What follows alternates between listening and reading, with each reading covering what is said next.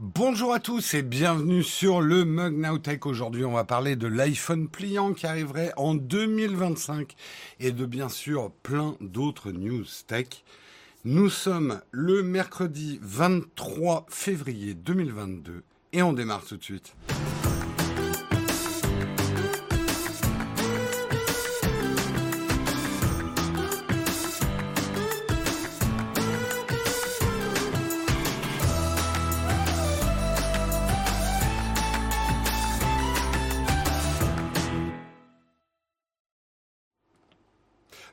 Bonjour à tous, j'espère que vous allez bien ce matin. Moi, je suis en stress. Je suis en stress, je vais vous expliquer pourquoi. Déjà, il y a eu une mise à jour d'OBS. Les mises à jour d'OBS, c'est toujours un grand moment de stress. Parce qu'il y a une chance sur deux qu'il y ait des trucs pétés. Bien sûr, il y avait des trucs pétés ce matin. Euh, J'ai dû réparer certains trucs en catastrophe. J'espère que tout va bien marcher. Il y a un potentiel que ça ne marche pas. L'autre, l'autre problème que j'ai ce matin, c'est grand fou que je suis, j'ai voulu me filmer avec le GH6 aujourd'hui. Vous voyez pas trop la différence, mais c'est parce que j'ai, je vous explique, je vous explique, je vous explique. Attendez, une seconde, hop, hop. En fait, le GH6, euh, pour que l'autofocus fonctionne du GH6, il faut que j'ai un objectif mis à jour de chez Panasonic. Or, normalement, je ne me filme pas avec un objectif Panasonic, mais un objectif Olympus, un équivalent 35 mm f1.2. Et là, j'ai pris la meilleure optique fixe que j'ai Panasonic, mise à jour, qui hélas est un 12 mm, donc un équivalent 24 mm. Vous en foutez, hein, mais je vous raconte quand même. F1.4, hein, pour avoir une jolie image. Mais j'ai dû recadrer, parce que bien sûr, euh, 24 mm ne donne pas la même chose. Donc en, en vrai, en vrai, l'image, c'est celle-ci. Vous voyez, le cadrage, il est quand même beaucoup plus grand que d'habitude. Voilà. Ça, c'est le, c'est ce que j'obtiens. Donc j'ai triché. Je recadre pour que vous ayez l'impression que j'ai un 35 mm. On va le faire un peu soigneusement. Hop enfin un équivalent 35, soyons précis. Voilà. Alors maintenant, la question que vous vous posez, est-ce que l'autofocus marche? Je sais pas. À vous de me le dire. Là, je suis très très proche de l'objectif. Est-ce que l'autofocus marche? Ça a l'air. Ça a l'air. Ça a l'air. Alors, si je montre un objet, est-ce que ça marche? Ça a l'air. Hop. Oh là, oh là, oh là là là, ouais, là il sait plus où il est. Hein. Hop. Ah, ça chope vite. bon, euh, on en reparlera en fin d'émission. J'ai prévu un FAQ orienté GH6. Vous pourrez poser des questions. On fera des tests. Jérôme fera Mumuse. Hein. On est là pour autre chose. On est là pour parler des articles tech du jour. Euh, et on verra. Oui, bah c'est normal qu'il se soit perdu hein, derrière. Vous avez vu comme c'est sombre. Euh, il arrive à faire un autofocus seulement quand les planètes sont alignées et que tu un mot de ta mère, du pape et de la communauté de l'anneau. Aïe, aïe, aïe, aïe, aïe, aïe, aïe. Euh, c'est Karina qui est derrière qui fait le focus à la main. en vrai. En vrai, c'est ça. Bon, on en parlera en fin d'émission du GH6, justement. On va regarder de quoi on va parler ce matin. J'ai prévu un programme assez maigre pour qu'on ait le temps pour une grande fac à la fin. Orienté GH6, mais si vous n'avez pas de questions sur GH6, on parlera d'autre chose. Hein on manque pas de sujet. De quoi on va parler ce matin? On regarde ça ensemble. On va parler effectivement d'Apple qui euh, reporterait un iPhone pliable en 2025 et lancerait un MacBook pliant en 2026 et un Tim Cook pliable en 2023. On parlera de tout ça. Euh, on parlera ensuite, on restera chez Apple et les employés Apple ont désormais une raison de préférer les smartphones Android.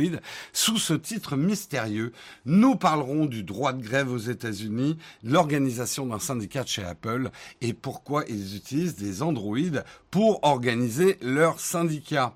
Nous parlerons également de Sony euh, qui révèle les premières images de son nouveau casque VR, le PlayStation VR 2.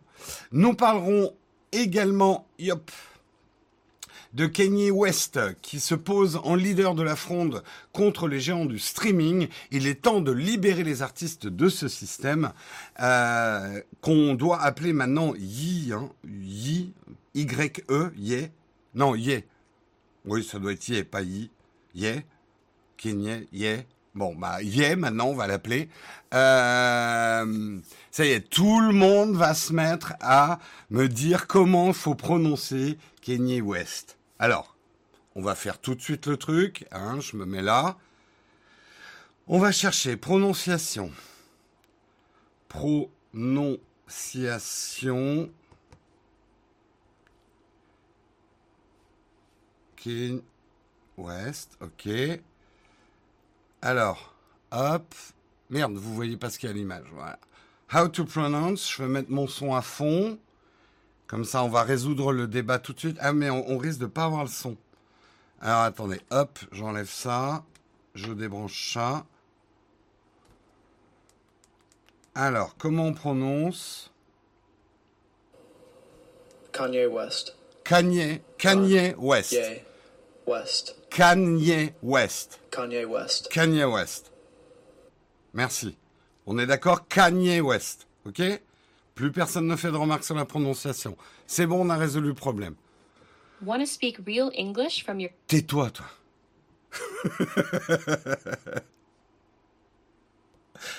ah là là là là. Bon, de toute façon, on, on va dire Yé maintenant, puisque Yé, Yé. Comment on prononce son nouveau nom? Euh, Merde, du coup, j'ai perdu mes articles. Ça, c'est pas bon. Attendez, je suis pas au bon endroit aussi. Euh, et on terminera justement l'émission en parlant du GH6. Toutes les questions que vous avez sur le GH6, on les fera à la fin de l'émission. Voilà en tout cas le programme du jour. J'espère qu'il vous va. J'en ai pas d'autres. Et je lance tout de suite le Kawa.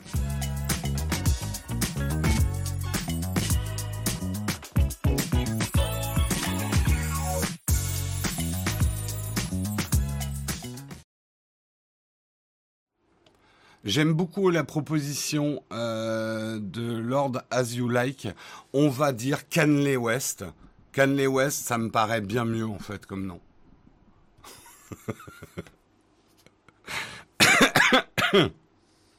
mon Dieu, mon Dieu. Daft Punk sur Twitch, ouais, j'ai vu ça un peu tard pour faire la news, mais c'est cool. C'est un peu cool, c'est un peu cool. Allez, on commence tout de suite. On va parler de l'iPhone pliant.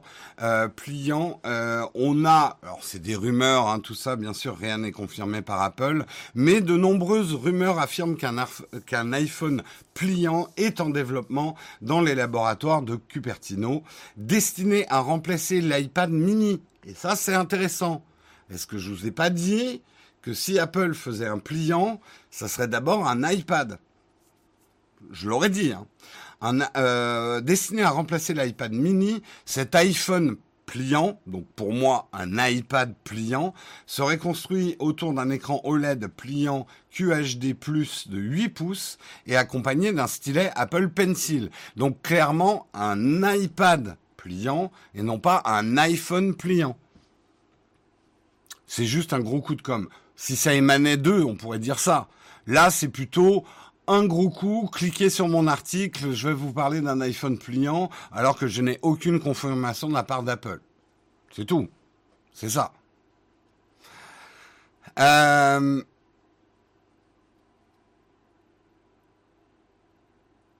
un peu plus de 170K viewers pour un concert. Ah oui, il faut parler de Daft d'accord. Euh, pourquoi pas? Alors le truc, c'est que a priori, Apple va prendre son temps, et ça, ça me surprend pas. Euh, certains disaient que ça serait courant 2024 qu'il le lancerait. Les dernières rumeurs disent que ça serait plutôt en 2025. Apple a manifestement certains problèmes avec le pliant. Je pense, je pense qu'un des problèmes, c'est la pliure. J'ai beaucoup de mal, euh, j'ai beaucoup de mal à voir Apple lancer un pliant sur lequel on verrait la pliure. Je, j'ai du mal à y croire en fait. Donc, de toute façon, la grande question, elle est là. Est-ce qu'on a une technologie aujourd'hui qui permet de faire disparaître le pli en pliant comme ça? Je sais pas. Vous allez me dire, ceux qui se plient dans l'autre sens. Oui, mais là, je pense pas non plus qu'Apple fasse ça. Ça fera un écran trop fragile en extérieur. Est-ce que ça sera un déroulant? Je ne sais pas non plus. Après, pour avoir un Flip 3, non, la pliure la pliure, n'est pas gênante, genre, ça vous empêche d'utiliser le smartphone, mais elle est là. Qu'on le veuille ou pas, elle est là. Elle n'est pas, euh, ça vous empêche pas d'apprécier le smartphone. Mais quand l'écran est éteint, je trouve, ça donne un petit côté négligé au produit. Quand même. Le i parchemin, oyez, oyez, l'iPad, oyez, oyez, braves gens.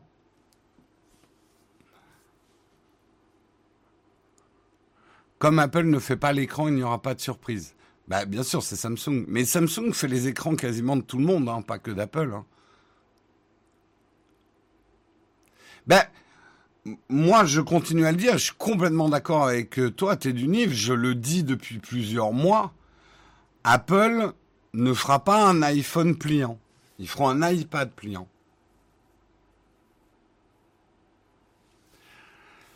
Et je ne serais pas surpris qu'ils l'abandonnent s'ils ne sont pas convaincus.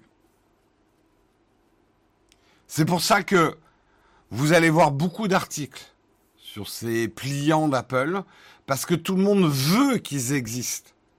C'est l'obsession, c'est notre obsession de dire oh, mais pourquoi Apple est autant en retard sur les pliants? Apple est toujours en retard sur toutes les technos. Apple ne sort pas les technos quand elles existent. Apple sort les technos quand il a envie de les sortir et quand ça participe à l'expérience utilisateur. Point à la ligne. Tant que vous n'aurez pas compris ça, vous comprendrez jamais Apple. Et ça fait euh, quasiment dix ans que je fais de l'Apple, on va dire. Ça a toujours été comme ça. La communauté dit oh, Apple est quand même vachement en retard sur certaines technos. Mais Apple s'en cogne d'être en retard sur des technos. Mais complètement. Pour Apple, la seule unique obsession, c'est l'expérience utilisateur. En quoi une techno va apporter des choses à l'expérience utilisateur. Et ils sont plantés parfois. Ils ont, ils ont implémenté certaines technologies qui se sont révélées finalement mal utilisées ou pas utilisées. Ils les ont abandonnées assez vite. Mais Apple a une stratégie complètement différente de celle de Samsung. Je vais le rappeler encore ce matin pour ceux qui nous découvrent éventuellement. Samsung, n'oubliez pas qu'il fabrique les composants pour l'ensemble du marché des smartphones. Donc quand Samsung sort un smartphone, c'est une plateforme technologique pour vendre, par exemple, les écrans pliants à tous les autres constructeurs en disant nous, Samsung, on maîtrise l'écran pliant. Donc ils vont pas le mettre sur leur smartphone en disant ça va être utile aux gens. Ils vont dire regardez, on sait faire. Et c'est un peu la stratégie Samsung. On sait faire ça, donc on le met dans le smartphone. On verra après si les gens l'utilisent vraiment ou pas. C'est l'inverse de la stratégie Apple. Euh, ça fait dix ans que Jérôme est dans la pomme. Un peu, ouais. Un peu, un peu. Donc, il y a ça, mais il y a une autre rumeur qui est intéressante aussi. Euh, c'est qu'en fait, Apple sera en train de travailler sur un MacBook pliant. Euh, d'après le rapport, Apple étudiera actuellement l'idée de concevoir un ordinateur portable autour d'un écran pliant 4K de 20 pouces. En fait, le cabinet d'analyse affirme que ce MacBook pliant viserait à remplir deux usages. Une fois plié, il, il pourrait être utilisé comme un PC portable traditionnel. Une fois déplié, l'appareil pourrait servir d'écran dans une configuration de bureau. Il suffirait d'y ajouter un clavier et une souris. Il s'agirait à la fois d'un MacBook portable et d'un moniteur Apple. L'approche est similaire à celle du ZenBook, du ZenBook 17 Fold OLED présenté lors du CES 2022. On va aller voir. Euh, je vous montre le, concept du ZenBook, c'est ça en fait. Hop. Voilà, l'idée, ça serait un MacBook comme ça. Quand, alors, j'ai un peu du mal avec cette idée. Euh, un clavier uniquement tactile, parce que là, l'idée, c'est ça. Quand vous l'utilisez plié ou à demi plié, euh, ça fait comme un MacBook, mais sans clavier. Le clavier serait uniquement de l'affichage dans, dans cette config-là. Je suis pas convaincu par un clavier touch. Et l'idée, c'est quand vous l'ouvrez en complet, ça devient un ordinateur de bureau. Il suffit que vous ayez un clavier et une souris. Hmm. Ouais. Je sais pas ce que vous en pensez. Ouais, bah le trackpad, on pourrait faire un trackpad virtuel aussi, hein.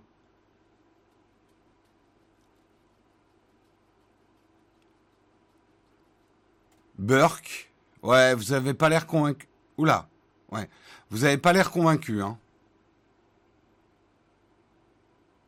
C'est pas pas foufou, hein. Bah, le truc c'est que euh, là, il ferait ça avec un iPad, je dirais why not, parce que moi j'ai l'habitude pour taper deux trois mots euh, en touch, sur un clavier euh, virtuel en touch, sur l'iPad, je le fais tous les jours. Donc pourquoi pas un iPad de 20 pouces, mais un MacBook, j'y crois pas trop. Un iPad de 20 pouces qu'on pourrait utiliser un peu comme ça, et que quand on arrive au bureau, on le déplie, euh, on a notre clavier, notre souris au bureau, moi j'achète. Un MacBook, pas sûr. Pourquoi mon image n'arrête pas de disparaître là? What the... C'est marrant, hein, j'y crois plus pour un iPad qu'un MacBook. À ça. Salut Fanflon, perso le système de parchemin, comme LG, je trouve ça plus malin. Oui, mais non. Le parchemin, c'est le genre de truc, vous allez trouver ça très beau euh, en démo. Mais le geste de dérouler un écran euh, 20 fois par jour, je sais pas. Je sais pas. Et comment on obtient la rigidité après? Parce que on fantasme sur ces écrans mous qu'on pourrait plier, mettre en boule dans la poche. En fait, ça c'est un problème courant en tech. Euh, et, on, le voit dans les films de science-fiction, par exemple, ils utilisent des écrans transparents. L'écran transparent, en vrai, c'est ultra relou. Euh, imaginez, euh, regarder une vidéo sur un écran transparent. Regardez, des, des, les télétransparentes, ça existe, mais tout leur défi, c'est de les opacifier pour projeter une image. Bah, un truc complètement mou, c'est un peu le même truc. Ça fait fantasmer dans un, film de science-fiction, mais en vrai, vous auriez un écran tout mou, bah, il vous faut un cadre pour le rigidifier. Donc souvent entre ce dont on rêve parce que ça fait science-fiction et ce qui est pratique dans la vie, il y a beaucoup de différences.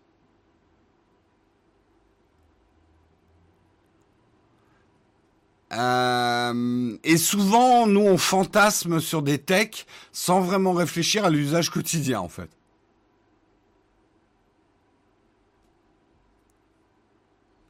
Donc, euh, on verra.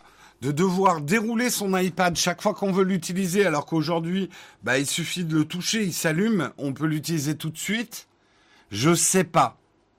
Je crois plus à ce qu'on vient de voir, le concept que je viens de vous voir, où je pourrais utiliser mon iPad à la fois plié, comme ça, les l'allumer tout de suite, et une fois déplié, il est en grand écran, quoi.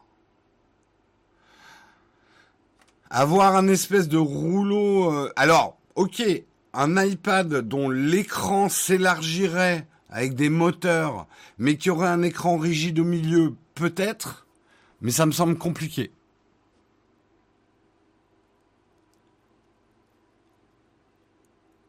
Ça me semble compliqué. L'affichage tête haute des voitures. Oui, mais l'affichage tête haute des voitures, c'est pas pour regarder un film. Si vous prenez un écran, c'est pour regarder une image. Si c'est transparent derrière, c'est dégueulasse. Vous y voyez rien.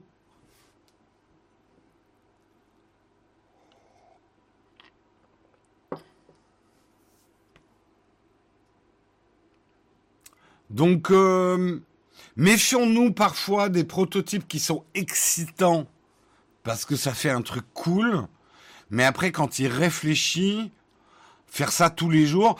Et moi, c'est le problème que j'ai avec le Fold de Samsung aujourd'hui. Le Fold est une merveilleuse euh, démonstration technologique. Ça fait rêver, on est en pleine science-fiction. Mais de devoir ouvrir mon smartphone, alors ça le fait un peu moins avec le Fold de cette année puisque il a un vrai usage une fois plié. Mais c'est pas un geste qui m'a plu au quotidien. Le flip, c'est pas pareil. Vous allez me dire, ah, mais c'est pareil avec le flip. Non, c'est pas pareil avec le flip.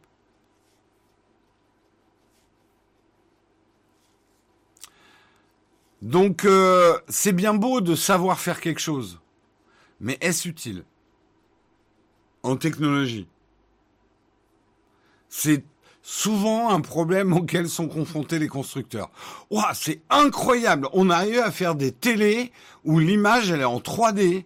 Bon, il faut que les gens mettent des lunettes, il faut que les films soient... Mais quand même, technologiquement, c'est hyper fort. On arrive à faire de la 3D sur les télés. Ouais, mais mon bon monsieur, personne ne veut ça chez lui. Personne ne veut porter des lunettes.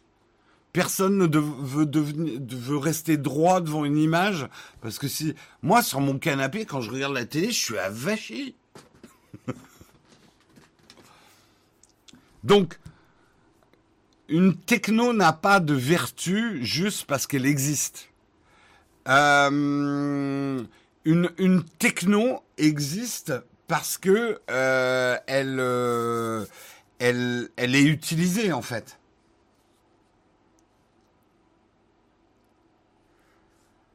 C'est tout.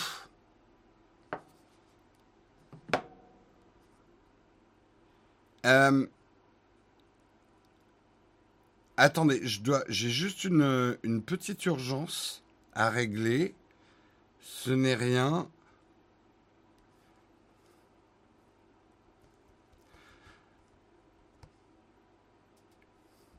Euh, désolé, hein, petite urgence, c'est des choses qui arrivent.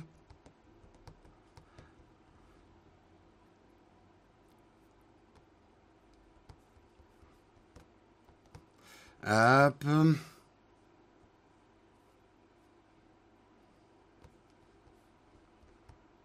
Attendez, faut que je... nanana.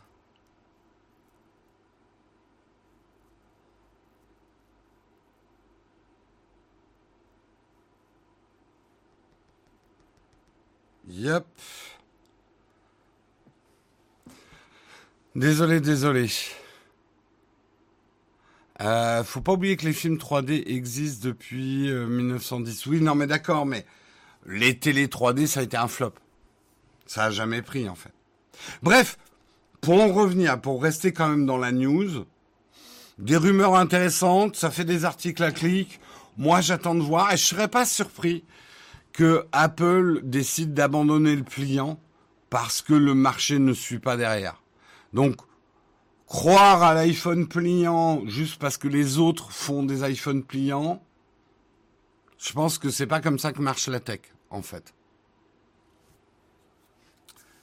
Euh, je pense que c'est pas comme ça que marche la tech. On continue, on continue. Deuxième article. Alors, l'article précédent, j'ai oublié de citer, est un, article de Phone Android. Et l'article suivant est un article de Presse Citron. Et je vais vous expliquer pourquoi les employés d'Apple ont désormais une raison de préférer les smartphones Android. Oui, vous avez bien entendu. Qu'est-ce qui se passe donc? Dans les Apple Store, certains employés se mettent en secret à utiliser des smartphones Android. Comme le révèle un article de ZDNet, un nombre croissant de vendeurs estiment en ce moment qu'ils ne sont pas assez payés. Un comble lorsqu'on travaille dans la plus grosse capitalisation boursière au monde. Apple a pourtant augmenté les salaires sur fond de plein emploi sur le marché américain, mais selon certains retours, ces hausses de salaire ne sont pas encore suffisamment substantielles. Du coup, l'idée de former un syndicat fait son chemin parmi les salariés d'Apple. Or, aux États-Unis, vous n'êtes pas sans savoir que le syndicalisme ne coule pas de source. Euh, et c'est surtout un affrontement souvent entre la société et les employés. La création d'un syndicat n'est pas obligatoire et automatique aux États-Unis, loin de là. Surtout dans le monde de la tech. Il y a peu de syndicats dans la tech, en fait, euh, aux États-Unis. Du coup, si l'idée d'un syndicat fait son chemin parmi les salariés de l'Apple Store, ce, ce, cela se fait pour l'heure dans la plus grande discrétion. Euh, mais en croire plusieurs sources, justement, les salariés se méfieraient de leur iPhone qu'ils ont au boulot pour communiquer autour de ce syndicat. Ils préféraient le faire sur des smartphones Android. Et pourtant, vous allez me dire, Apple n'arrête pas de dire qu'il protège notre vie privée. Pourquoi ces hérétiques qui veulent faire un syndicat vont sur Android? C'est encore plus dangereux. On y reviendra en fin d'article.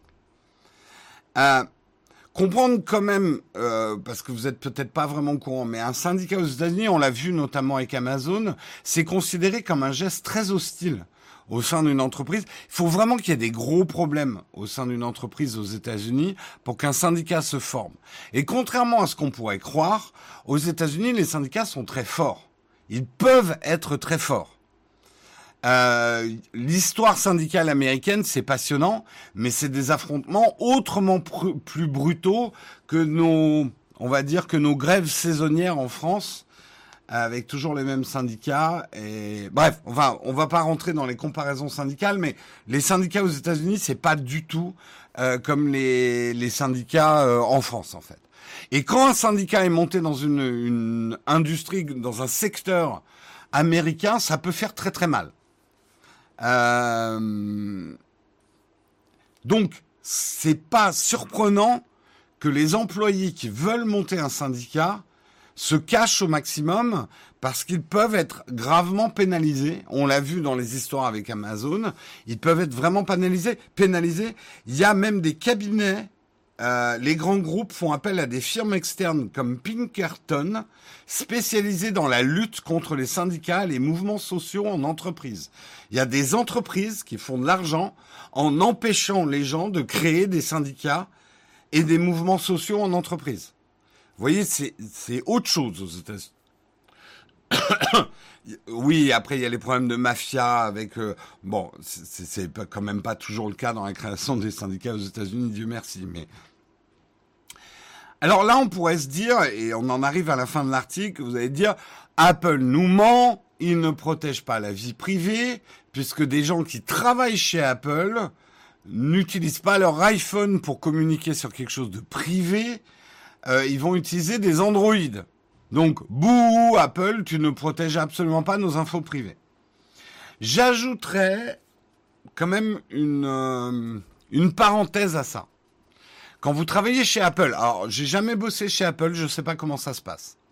Mais à mon avis, quand tu bosses chez Apple, on te fournit un iPhone de boulot qui a été installé par l'entreprise avec les serveurs de boulot de l'entreprise, avec évidemment, euh, on va dire une, euh, un service informatique qui verrouille ton iPhone de boulot c'est pas comme un iPhone privé entre guillemets.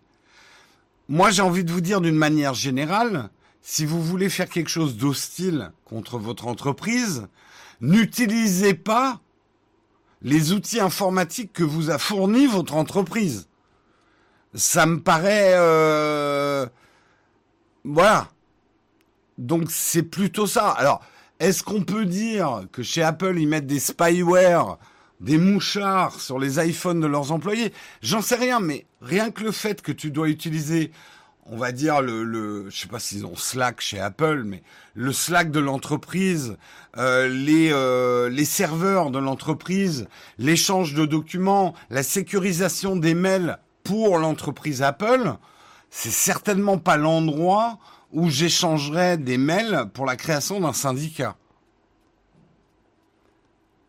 Donc, vous voyez, c'est plutôt comme ça, je pense qu'il faut lire le truc si les employés d'Apple utilisent, en fait, ils pourraient utiliser un Android ou un iPhone perso qui n'a pas été installé par l'entreprise Apple, en fait. Je pense surtout, et là je vous permets de décrypter les articles qu'on commente, qu'un titre comme Les employés Apple ont désormais une raison de préférer les smartphones Android, c'est un titre plus sexy que toute mon explication de la fin qui ferait un titre très long. Les employés Apple utilisent des, smartphones extérieurs à l'entreprise pour créer un syndicat. titre mou, personne ne clique dessus. Les employés d'Apple utilisent des Android, ont une bonne raison d'utiliser un Android. Ça, c'est un titre sur lequel on clique. Hein?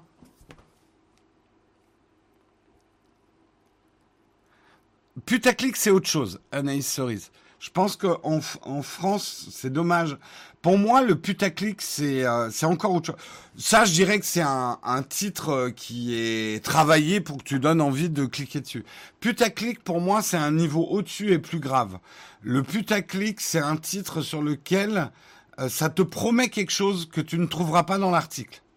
Vous allez apprendre un truc incroyable sur le vieillissement de votre peau. Et dans l'article, il n'y a rien. Ouais, euh, buvez du lait, c'est bon pour la peau. Tu vois, un truc très déceptif par rapport au titre. Là, c'est pas déceptif. L'article décrit quand même ce qui se passe dans le titre. Juste, le titre est travaillé pour donner plus envie de cliquer dessus. Racoleur, c'est péjoratif, tu vois, Fabrice. Le truc, c'est que l'être humain clique sur des choses qui le titillent, du croustillant. Donc il faut rendre un titre croustillant. Pour moi, putaclic, c'est vraiment un niveau au-dessus. J'ai des exemples hein, de, de euh, il y a des, corps de presse qui sont habitués au putaclic, où vraiment l'article, vous avez trois lignes, il n'y a rien de vraiment concret par rapport au titre qui était over-promising. Pour moi, c'est ça un putaclic.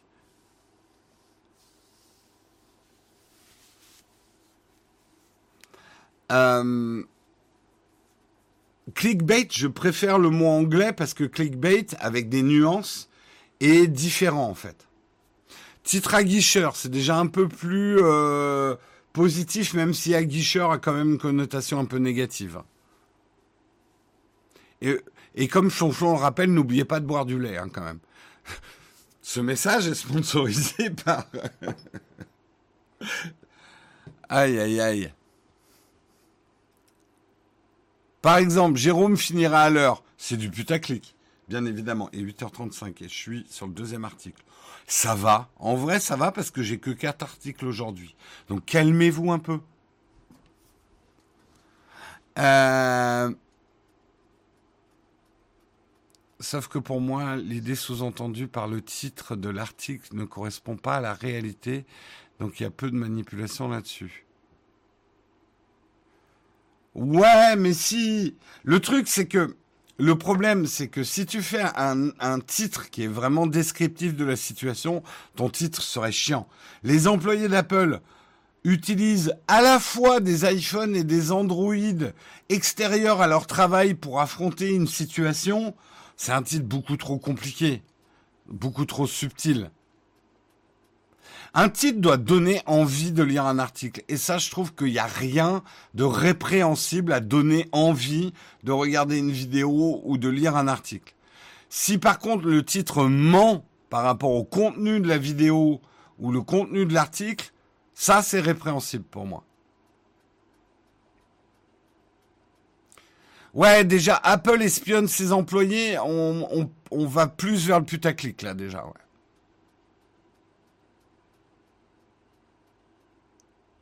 Mutinerie chez Apple, là, on est carrément dans le putaclic. carrément. Bon, allez, article suivant. Si on parlait un peu de VR, Sony dévoile les premières images de son nouveau casque VR. C'est aussi un article de Presse Citron. Euh, le PlayStation VR 2. Donc, on va le voir dans toute sa splendeur. Voilà. Voilà le casque PlayStation VR 2. Alors, au-delà du design, qui est, ma foi, après, il faut le voir sur votre gueule, mais en fait, vous le verrez jamais. Mais euh, est-ce qu'on a l'air con avec un casque VR Oui, toujours. Est-ce qu'on a l'air plus con avec le VR2 Je pense pas. Mais je le trouve assez classe, effectivement. Je le trouve assez classe en design. Euh, donc effectivement, euh, Sony a levé le voile sur le design final du casque, vous venez de le voir. Euh, les premières images du PlayStation VR 2, nouvel aperçu des manettes VR 2 Sense. Le constructeur en profite pour donner des nouveaux détails sur ce produit très attendu. Pour le design, le casque a une forme similaire à celle de la manette PS VR 2 Sense et il prend l'aspect d'un globe bien entendu. Les couleurs rappellent forcément le design de la, gamme PS5 avec euh, la DualSense, mais également le casque Pulse 3D et des différents accessoires.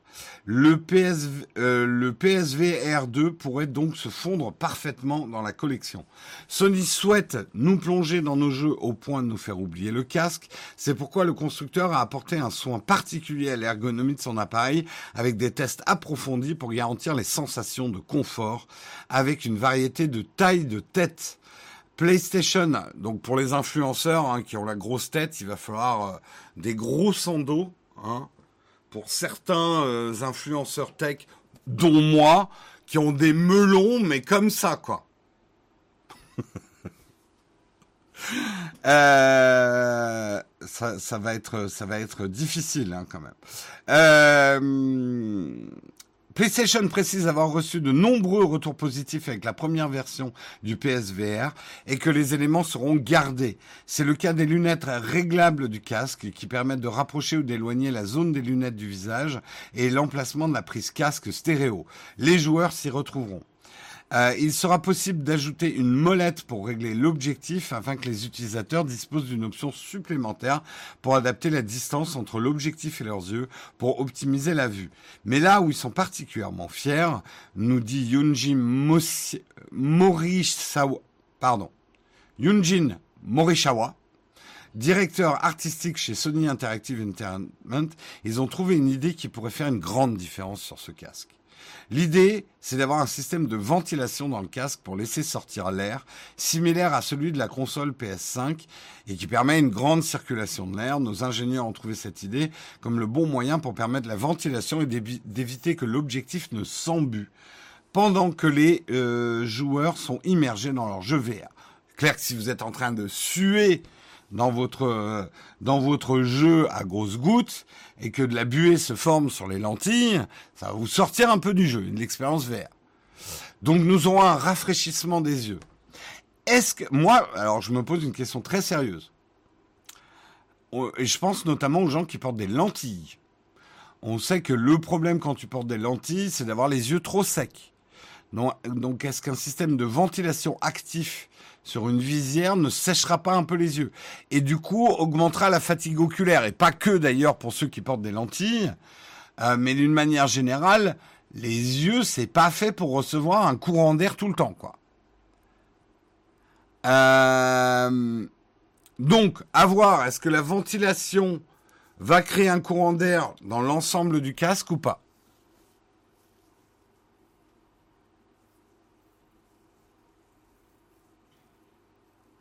Euh, mais du coup, il va y avoir des conjonctivites s'il y a de l'air qui se met sur l'ordi. Ça dépend du sens du vent. Ben, je pense que le courant d'air passera comme ça ou comme ça, que ça sera pas des ventilos euh, qui vont vous souffler dans l'œil. Mais même un courant d'air qui passe comme ça, est-ce que ça assèchera pas trop vite l'intérieur de la visière? Je me pose la question.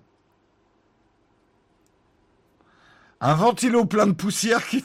Ah oui, si tu mets ton casque vert. Oh putain, ça fait six mois que j'ai pas joué à les verts. Ah, je suis aveugle.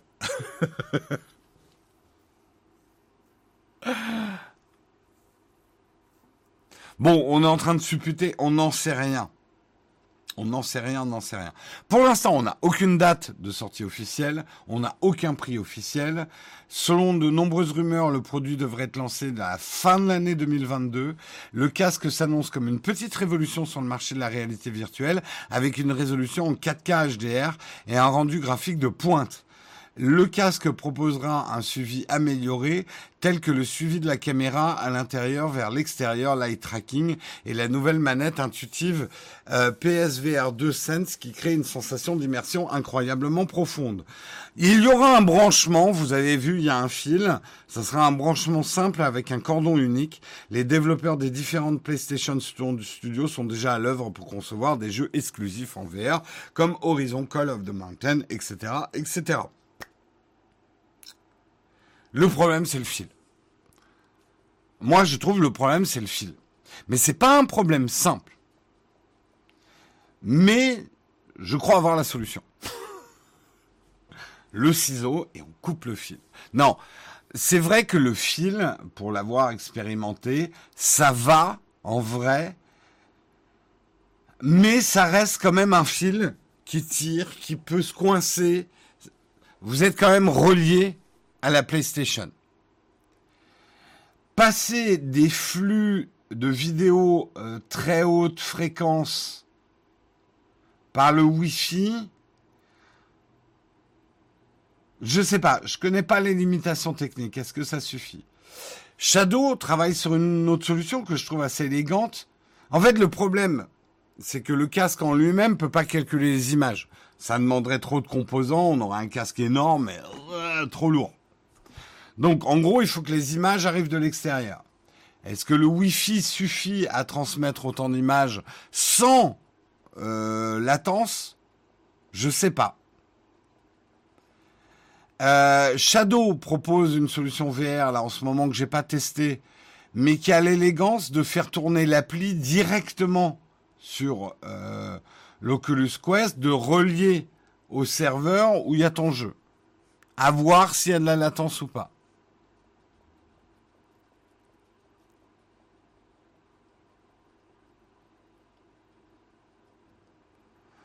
Donc euh, à voir. Le, Wi-Fi 6E est largement assez rapide. Pourquoi ils le font pas alors? Pourquoi ils l'ont pas sorti en Wi-Fi? Oui, mais attention, Oculus t'affiche pas la même chose. Là, on est en train de parler de, de 4K HDR, probablement à des très hautes fréquences d'image. Hein.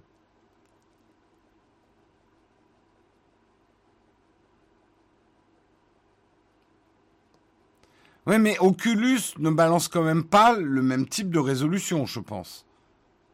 Je sais pas, en vrai.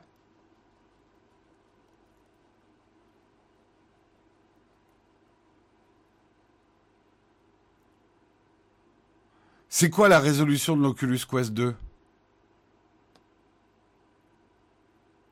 Quelqu'un là, quelqu'un peut nous dire c'est quoi la résolution, enfin la définition euh, de l'Oculus Quest 2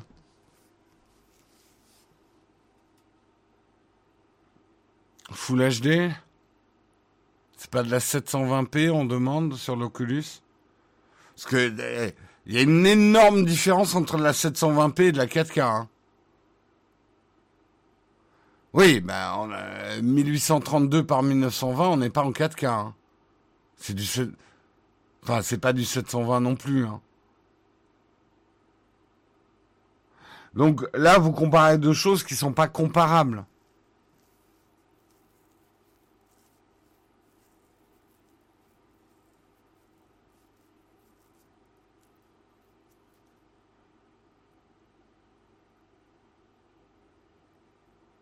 Est-ce si important la VR au lieu de s'occuper de ce pays qui tombe en ruine? Argile, je sais pas pourquoi j'ai lu ton commentaire. C'est comme si tu. Enfin. Je, je, je comprends tes préoccupations, mais ta question n'a pas beaucoup de sens non plus. Qui sait, la VR peut peut-être créer des emplois dans le pays aussi, on pourrait être rétorqué. Hein. T'en sais rien. T'es es, en train de dire euh, pourquoi. Euh, enfin. bref. Euh,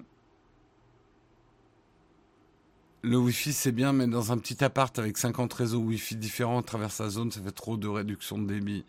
Ouais.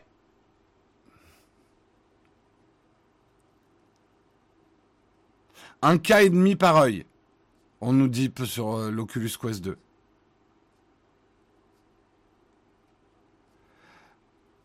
Euh, à voir, à voir, à voir. C'est presque de la 4K. D'accord. Faut, faut que je m'y mette. J'ai testé la VR au tout début de la VR. J'ai un très vieux test qui traîne sur la chaîne où on avait testé le tout premier Oculus euh, dans sa version dev. Mais depuis, je me suis jamais remis à la VR. Je me suis jamais remis à la VR. On verra bien. On verra bien, on verra bien. Euh, dernier article, dernier article du jour. Kanye West, on va dire Yi, Yi, puisque maintenant on l'appelle comme ça, euh, veut lancer effectivement, se pose en leader de la fronde contre les géants du streaming. C'est un article de France Info. Il a choisi une date symbolique, la suite de chiffres palindromes 2202-2022 pour la sortie de son nouvel album Donda 2. On va me dire, ouais, mais Donda, ça se prononce pas comme ça, blablabla, blablabla. Mais vous ne trouverez pas ce disque sur les plateformes de streaming ce mardi, ni sur Apple, ni sur Amazon, ni sur Spotify, ni sur YouTube. Kanye West, si il faut qu'il faut maintenant appeler Yi, euh, a décidé, ou Ye, on va dire Ye, c'est mieux, euh, donc, Ye a décidé de faire un symbole de la lutte contre la piètre rémunération des artistes par les géants du streaming. Pour écouter Donda 2, son onzième album solo, les fans devront donc débourser un peu plus de 200 dollars, donc 177 euros, pour se procurer un petit appareil connecté euh, baptisé le STEM Player ou Steam Player, S-T-E-M Player, sur, laquelle, sur lequel l'album est disponible en exclusivité depuis mardi. Comptez cependant trois semaines pour la livraison en France de ce Stem Player. Alors, avant qu'on aille plus loin, je vous montre le Stem Player. Hop. C'est un petit boîtier avec euh, manifestement des... Ah, il veut pas lancer. Mince alors. Voilà. C'est un petit boîtier avec euh, des diodes sur lesquelles on peut faire un peu du mixage aussi du titre, puisque les trucs sont enregistrés en multipiste. Donc voilà, c'est un petit boîtier donc qui coûtera 200 dollars, euh, sur lequel sera hébergé l'album. Voilà l'idée. Voilà, voilà, voilà. Ok, ok, ok. Vous direz, écoutez, hein, ce que ça fait. Aucune idée si comment vous pouvez le brancher. Est-ce qu'il y a une sortie de jack J'en sais rien. Honnêtement, je perso, je comprends pas trop le délire, mais ok. Donc, ce que nous dit Yay, c'est euh, les entreprises technologiques ont rendu la musique quasiment gratuite. Donc, si on ne vend pas des baskets et des tournées, on ne mange pas. Donc, il a des problèmes d'alimentation, hein, manifestement. Non, en vrai, il a raison. Il y a quand même un problème sur la rémunération des artistes. Mais voilà. Euh, je pense pas que lui ait un problème hyper majeur. Mais bon. En assurant avoir refusé une offre de 100 millions de dollars par Apple qui voulait l'exclusivité de son album, euh, a priori, les rumeurs disent qu'il aurait été vexé parce qu'il voulait être recevoir par Tim Cook en personne. Et Tim Cook, bah, il n'avait pas le temps. Donc, euh, Ye a été extrêmement vexé et du coup a dit personne ne peut me payer pour me manquer de respect. Nous fixons nos propres prix pour notre art. Et ouais, et ouais, et ouais, Kenny. Tout le monde n'est pas invité au barbecue Tim Cook. Qu'est-ce que tu veux que je te dise? Qu'est-ce que tu veux que je te dise? Bref. Euh, donc EA vante le Steam Player comme un EA, pardon, vante le Steam Player comme un outil pour mener la révolution, mais aussi comme un appareil permettant de remixer n'importe quel morceau et pas seulement ceux de son album. Petit, de forme ronde et plate, orné de diodes lumineuses, ce lecteur permet en effet d'isoler les différentes pistes, vocaux, basses, percussions, etc., puis de les retravailler. Euh, qu'il s'agisse de les accélérer ou de les ralentir, d'y ajouter des effets ou de créer des boucles à l'intérieur même des morceaux. Petit souci, le stem player n'est pas disponible partout dans le monde.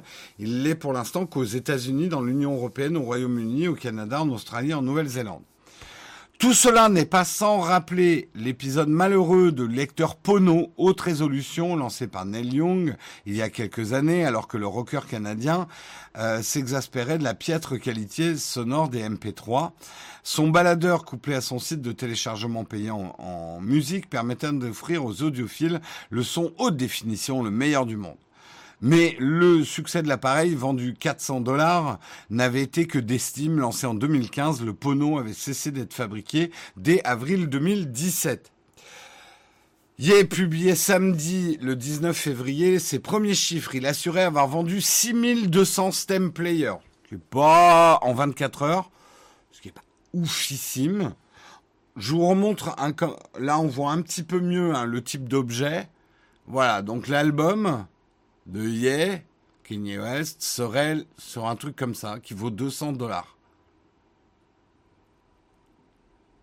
Oui, ça fait quand même, quand même 2,2 millions euh, de chiffre d'affaires en 24 heures. C'est pas mal.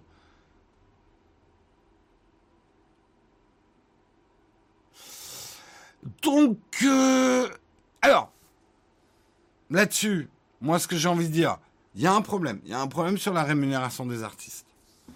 Est-ce que de lancer un boîtier semi-propriétaire à 200 euros pour vendre directement son album, là on retombe toujours sur le même problème dont je vous avais déjà parlé avec la fronde qui a lieu actuellement chez Spotify.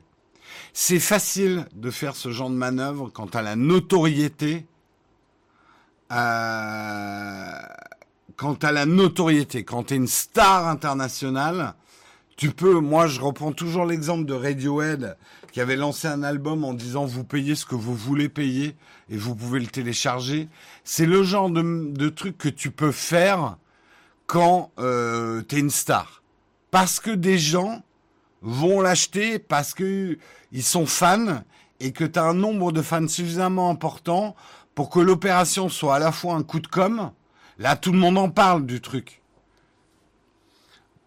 Moi, quand je parle de la rémunération des artistes, je pense aux petits artistes ou ceux qui démarrent. C'est bien facile de dire ouais le marché euh, il est dégueulasse, on ne touche que 12% du chiffre d'affaires général de la musique, nous les artistes. C'est marrant, mais j'ai un peu du mal à plaindre complètement certains artistes. Certes, ils doivent gagner moins, Mais j'ai envie de dire, le monde de la musique a dû s'adapter. Peut-être que il faut prendre le problème dans l'autre sens. Est-ce qu'il n'y avait pas trop de gens qui travaillaient dans la musique? Parce que c'est aussi une manière de gagner plus quand les flux d'argent sont moins. Les gens ne... Alors, aujourd'hui, vous et moi, on n'est pas du tout prêt à payer la même somme qu'on payait autrefois pour l'accès à la musique. Quand on achetait des CD, quand on achetait des titres physiques, on payait beaucoup plus cher l'accès à la musique qu'aujourd'hui. Aujourd'hui, on veut des abonnements et on veut accès à l'ensemble des musiques du monde. Et qu'on vienne pas nous faire chier avec ça. Donc, par effet mécanique, il y a moins d'argent dans la musique. Comment on réagit quand il y a moins d'argent dans un secteur? Eh ben, il faut diminuer les coûts. Et le, le premier coût en musique, pas une guitare, c'est pas la location d'un studio, c'est le nombre de personnes qui travaillent en intermédiaire dans l'industrie de la musique. Donc, c'est terrible à dire. Hein. Je suis un affreux capitaliste, mais en gros, faut virer des gens. Faut virer des gens pour que l'industrie de la musique redevienne profitable. C'est tout. C'est comme ça qu'un marché s'adapte. On reprend l'exemple Les mines de charbon, on en a beaucoup moins besoin qu'avant, même s'il y a encore des trucs qui tournent au charbon et certains vont me le dire. Donc on a besoin de beaucoup moins de mineurs de charbon qu'autrefois.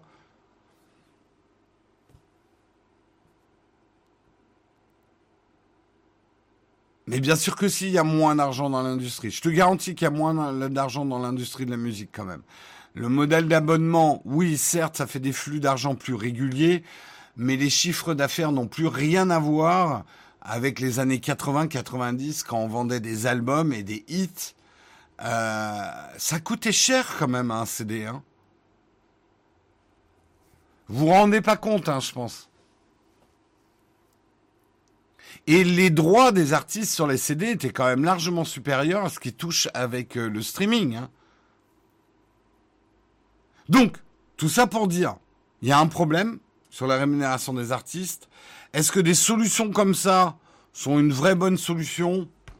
J'y crois pas une seconde.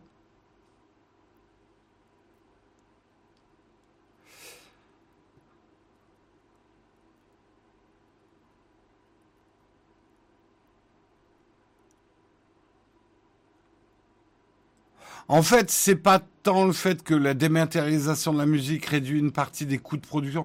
C'est pas tant les coûts de production qui, à mon avis, euh, il y a eu les premiers gros écrémages dans l'industrie de la musique.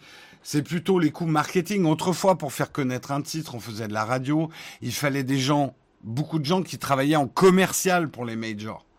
Je pense que c'est les postes commerciaux qui ont été les premiers touchés euh, quand l'argent s'est tari, en fait. Je ne sais pas si on a quelqu'un qui travaille dans l'industrie de la musique. Est-ce que beaucoup de gens ont été mis à pied et dans quel secteur il y a eu le plus de, de pertes d'emploi Moi, de mon intuition, c'est dans les postes commerciaux euh, des majors qu'il y a eu le plus de, de suppression de postes en fait.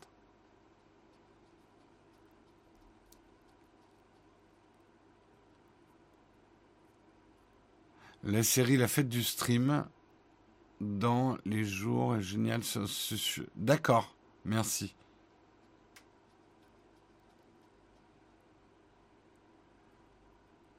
Maintenant, il y a des community managers, mais généralement, ils sont plus jeunes et puis on les... comme c'est un métier cool, on les paye moins cher. Cynisme, bonjour.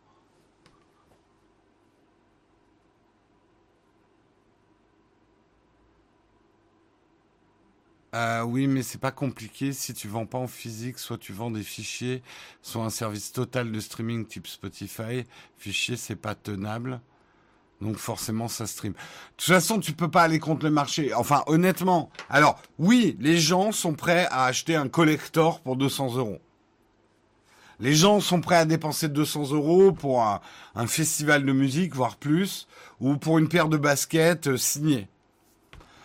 Aujourd'hui, je ne pense pas que les gens, à part les fans hardcore, je ne vois pas les gens payer 200 euros pour écouter un album.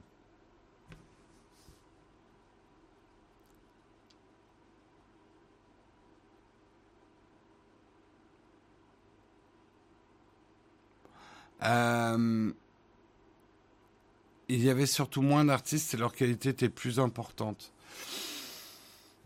Ouais, c'était mieux avant. Je sais pas. Je sais pas. Moi, alors, je connais pas le monde de la musique. Est-ce qu'on a des chiffres selon lesquels il y a beaucoup plus d'artistes qu'avant? En fait, le vrai chiffre, c'est combien vivent de leur musique. Est-ce qu'il y a est-ce qu'il y a plus d'artistes qui vivent de leur musique aujourd'hui? Euh... Moi, j'ai toujours eu l'impression qu'il y avait énormément de groupes. Alors oui, certes, produire un album était un frein, faisait qu'il y avait moins de groupes visibles.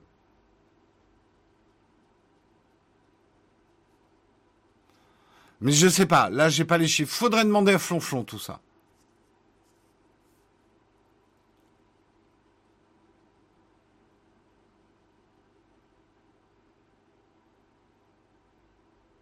Même mes artistes favoris, j'achète aucun album Goody, ouais. Ouais, après, aujourd'hui, c'est vrai que si tu fais pas des concerts ou que t'as pas des produits dérivés, c'est dur, hein.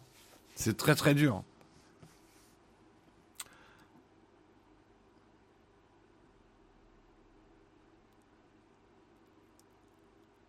Euh, ouais, bah, c'est un des problèmes du Covid. Effectivement, il n'y a plus de concerts, ouais.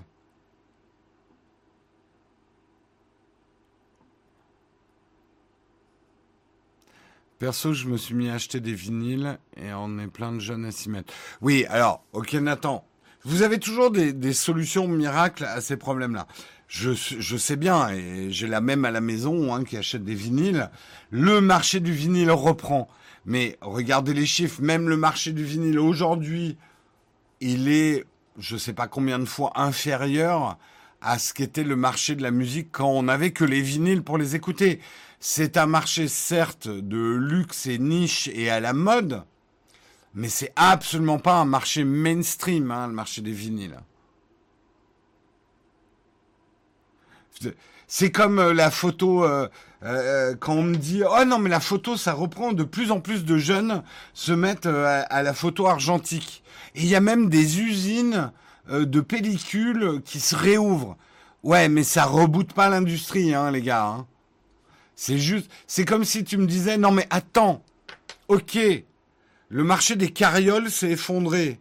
Mais les gens font toujours de l'équitation. Regarde, il y a des nouveaux clubs d'équitation qui se montent dans le monde. Oui, mais ça n'a rien de comparable avec l'époque où on avait besoin des chevaux pour se déplacer. Maintenant, on a des bagnoles.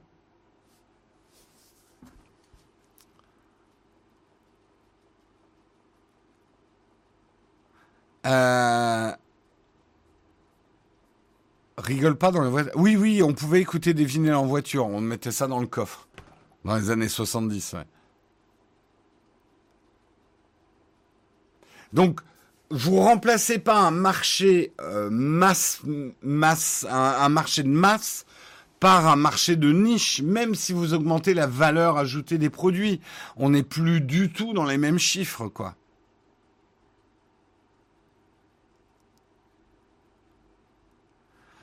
Euh...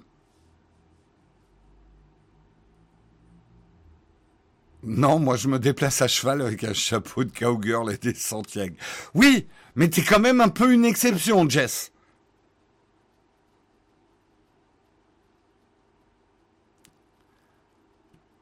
Non mais, vous comprenez, il y a des marches. Le fait qu'on ne se déplace plus à cheval n'a pas tué le marché des chevaux. Il y a, toujours des maréchaux ferrants. Mais là où il y avait un maréchal ferrant dans tout village de plus de 10 habitants en France, aujourd'hui, il y a beaucoup moins de maréchaux ferrants. Voilà. C'est la même chose, ce que je vous dis. Allez, il est 9h04, mais intéressant. Après, je pense pas que ça prendra. Ça pue le flop, cette histoire à plein nez. Nous allons passer à la dernière rubrique de l'émission. Elle va être grosse, elle va être épaisse. On va mettre les céréales avant le lait, parce que nous, il n'y a que comme ça que ça marche. Je veux bien sûr parler des camps de fac. On va essayer de faire un camp de fac un peu GH6, puisque depuis le début de l'émission, je suis filmé avec le GH6. Vous allez me dire si vous avez constaté des gros problèmes d'autofocus. J'en vois quand même. Je vois quand même certains petits problèmes d'autofocus, mais globalement, ça a pas trop mal suivi, j'ai l'impression, pendant l'émission. On va en parler. Vous allez pouvoir me poser des questions sur le GH6. Et si vous n'avez pas de questions sur le GH6, vous pourrez me poser des questions sur d'autres sujets. Je lance tout de suite les camps de fac.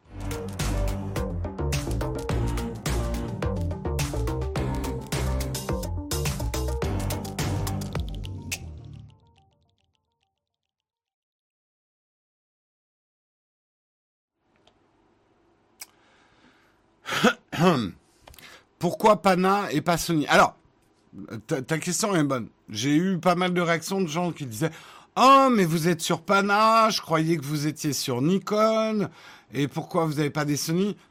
On va éclaircir tout de suite les choses. On a les trois. Le seul, la seule marque qu'on n'a pas actuellement dans les caméras qu'on utilise, c'est Canon. Mais on a du Sony, on a euh, du, on a du Nikon et on a du Panasonic. Pourquoi il n'y a pas de Canon? Parce qu'on n'en a pas. Euh, euh, mais à une époque, on avait du Canon. En fait, ça change. Comme on teste des produits, bah, on change souvent et on utilise plusieurs types de caméras, quoi. On n'a pas, une seule caméra. Euh, déjà, vous avez vu, la plupart des vidéos, c'est filmé à deux caméras.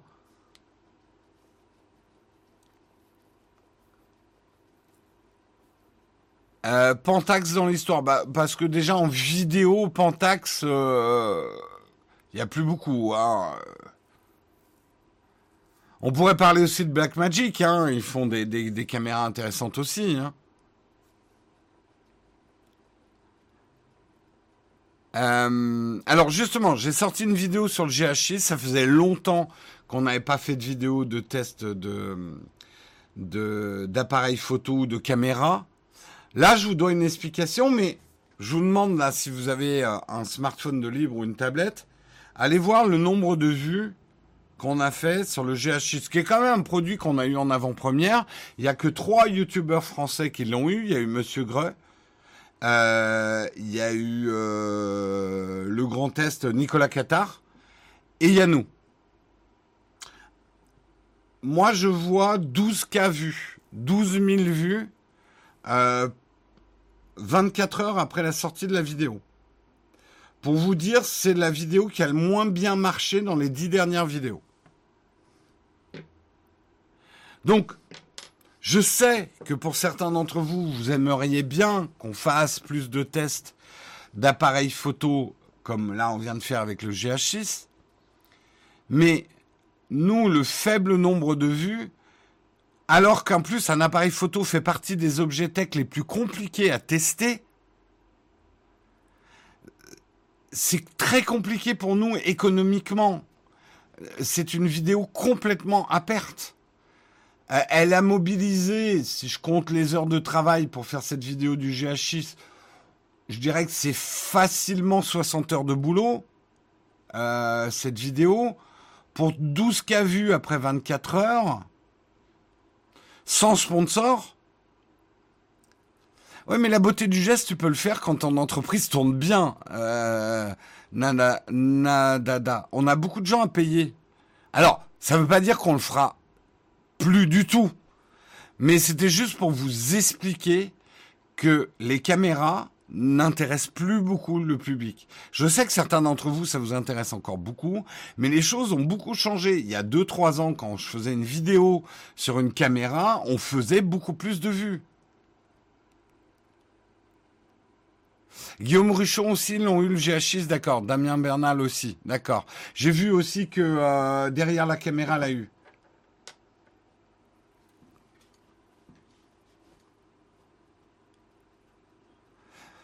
Bah, C'est simplement que, à part les professionnels qui font de la vidéo, bah, tout le monde maintenant fait ses photos et ses vidéos avec son smartphone. Le marché de l'appareil photo de ou de la caméra de tourisme a complètement ou quasiment complètement disparu.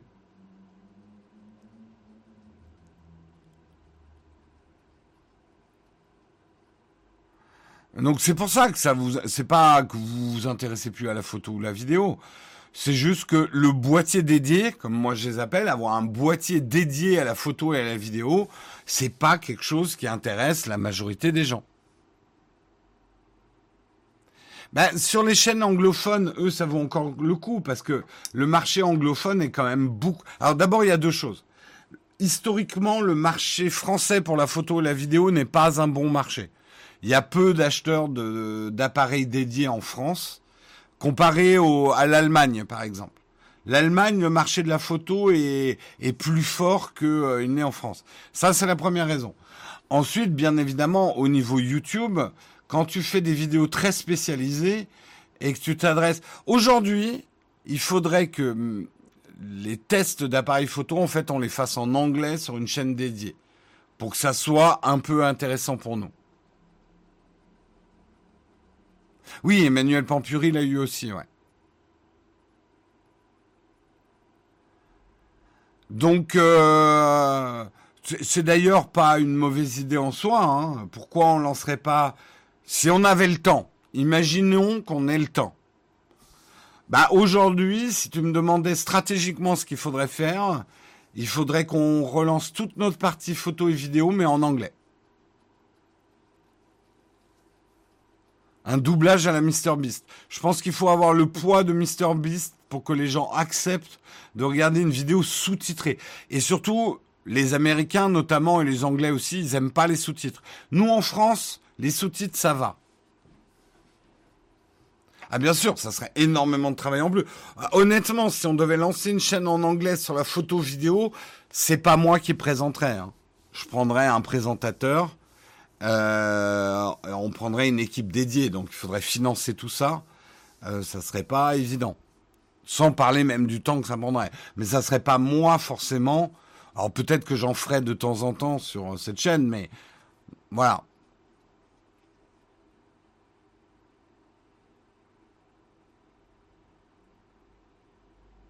Vous êtes gentils les copains, mais est-ce que les trois quarts des abonnés Nowtech ont le droit de dire que des vidéos comme ça nous intéressent pas et qu'on préférait qu'on emploie le temps à autre chose? Ah, je sais pas à qui tu répondais, euh, Nvidia. Pour toi, le GH6 est meilleur que le Sony A7S3 Alors, c'est une excellente question. En fait, vous n'avez pas compris. Il y a une chose que vous comprenez pas. Ces appareils sont des outils. Est-ce que vous avez déjà eu des outils en main? Ok, on va parler des perceuses. Ok? Il y a des perceuses sans fil, il y a des perceuses avec fil et il y a des perforateurs. Ok? C'est pas les mêmes outils, c'est pas les mêmes prix et pourtant c'est toutes des perceuses.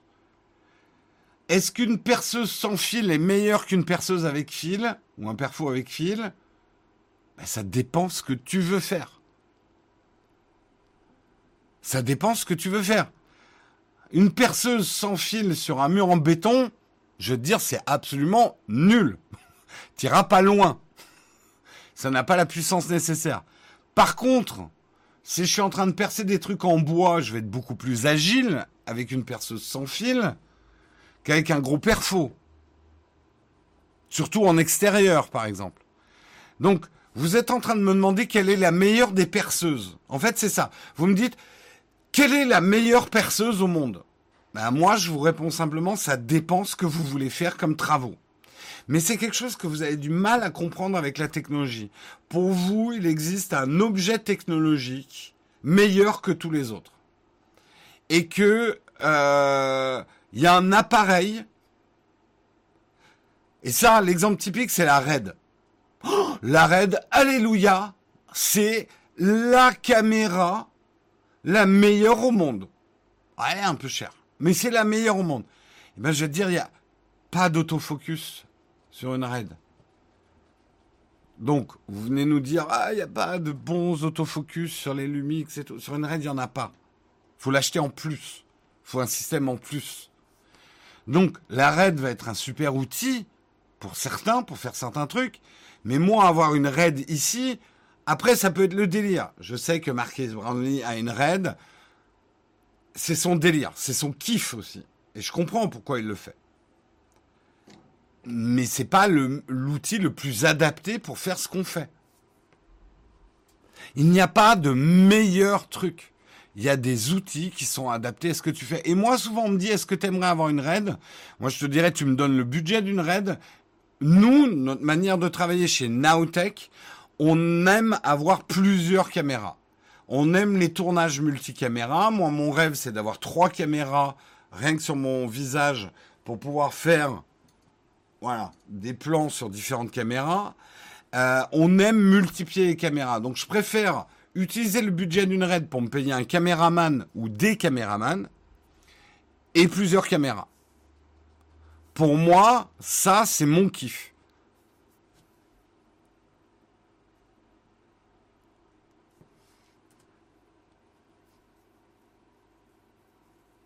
Donc, de demander est-ce que le GH5 est meilleur que le A7S3, c'est comme si tu me demandais si une perceuse sans fil était meilleure qu'une perceuse avec fil. En fait. C'est des outils très différents, en fait, pour des professionnels.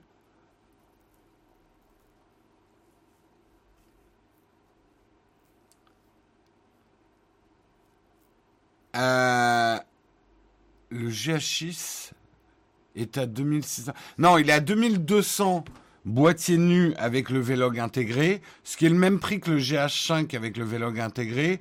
Il est à 2700 avec objectif. Après, il y aura d'autres kits. Hein.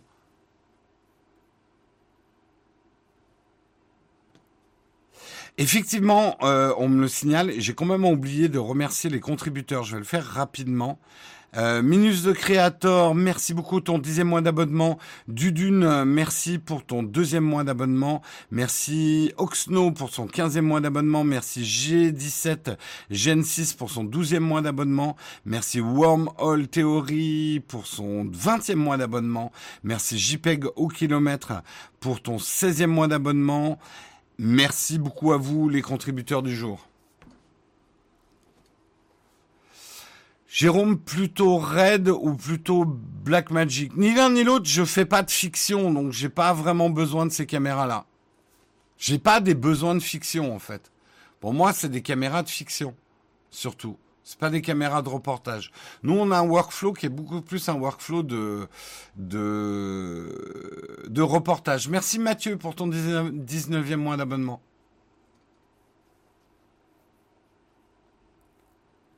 Est-ce qu'il y a d'autres questions sur le GH6 avant que je prenne peut-être des questions plus générales?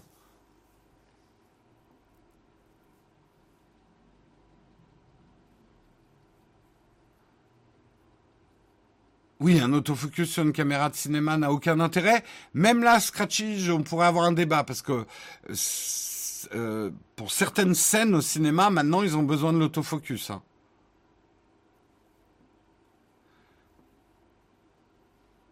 Là, on va avoir du grand Jérôme adapter l'outillage à l'usage. Non, mais c'est clair. Je pense que le bricolage permet de bien comprendre ça. Regardez, vous avez tous maintenant quasiment tous des visseuses électriques. Mais ça n'empêche qu'on a toujours besoin d'un tournevis. Hein. Parce que selon ce qu'on est en train de faire, parfois un tournevis, c'est mieux qu'une visseuse.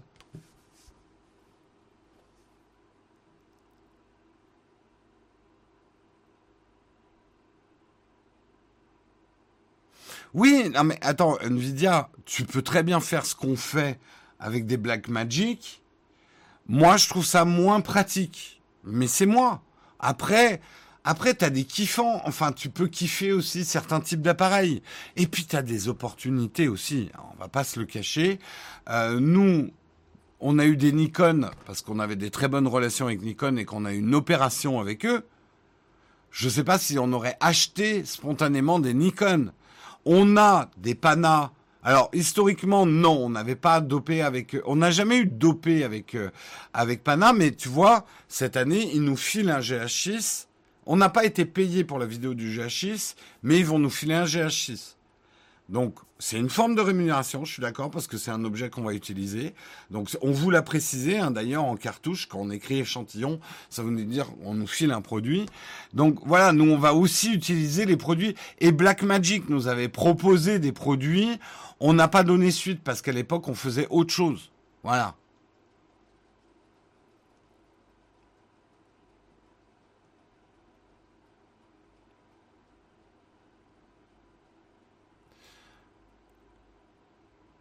Bah, sur nous, nous, on prend pas ça comme un cadeau, parce que, enfin, on prend pas ça comme une rémunération 100%. Moi, je vais pas payer Karina en lui mettant un GH6 sur la feuille de salaire, tu vois. Donc, nous, c'est effectivement des outils. Des constructeurs nous aident en termes d'équipement. C'est pour ça, en fait, je, je le réexplique pour la chaîne, parce que je trouve qu'il y a des trucs qui ont, qui sont pas clairs chez vous euh, sur comment on travaille. Le matériel chez nous n'est absolument pas un poste de dépense majeur. Vous fantasmez sur des caméras à 2000 euros, et oui, moi en tant que particulier, dépenser 2000 euros sur une caméra, c'est énorme. Mais dans une gestion d'entreprise, dépenser 2000 euros sur une caméra, tu passes en amortissement, tu récupères la TVA, enfin tu déduis euh, la TVA, c'est une grosse dépense sur un mois, mais ça n'a rien à voir avec un SMIC qu'on va payer tous les mois. Donc ce qui coûte cher, nous, c'est les salaires, c'est pas le matos. En fait, le problème, c'est que vous, vous faites notre compta en pensant à votre budget de particulier. Moi, en tant que particulier, une caméra à 2000 euros, juste pour mes besoins propres, j'achèterais même pas une caméra à 2000 euros. Hors de question. J'ai pas les moyens. Par contre, sur l'entreprise, une caméra à 2000 euros, c'est pas gigantesque comme dépense.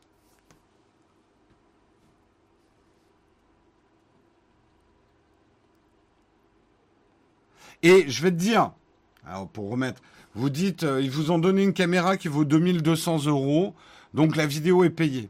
Une vidéo comme on a fait pour le GH6, normalement on la vendrait entre 6 et 10 000 euros à Pana. Si, si, au minimum, et encore parce que c'est des amis, si 60 heures de boulot pour faire une vidéo comme ça, s'ils nous avaient payé pour faire la vidéo sur le GH6, je peux te dire que ça coûterait beaucoup plus cher qu'un GH6.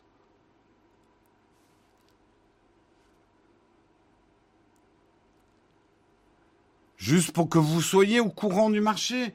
Vous savez, une vidéo sponsor dédiée sur un produit, aujourd'hui, pour les plus grands youtubeurs tech, ça se vend 40, 50K. J'exagère peut-être un peu, peut-être sur les grosses OP. Mais on va dire c'est entre 10K et 30K. Et c'est normal. Et c'est normal parce que derrière le constructeur, il va faire combien de chiffres d'affaires?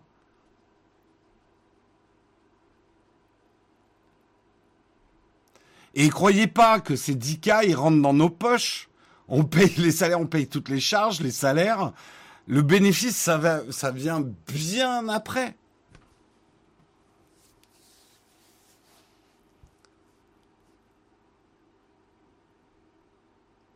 Et encore, je peux vous dire, c'est pas cher parce que contraire, une agence qu'elle vendrait ce qu'on fait à une marque, ça serait beaucoup plus.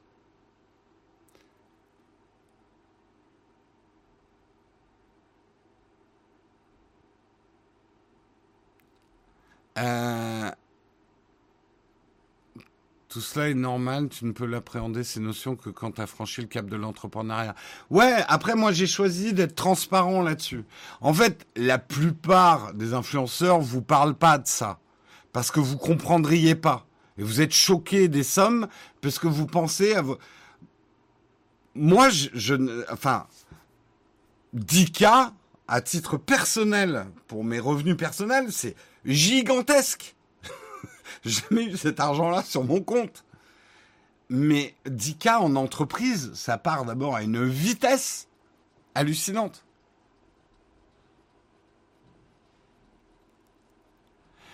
Je sais que je prends beaucoup de risques en vous parlant de ça parce que ça lève beaucoup d'incompréhension. Mais je préfère quand même être transparent et vous en parler.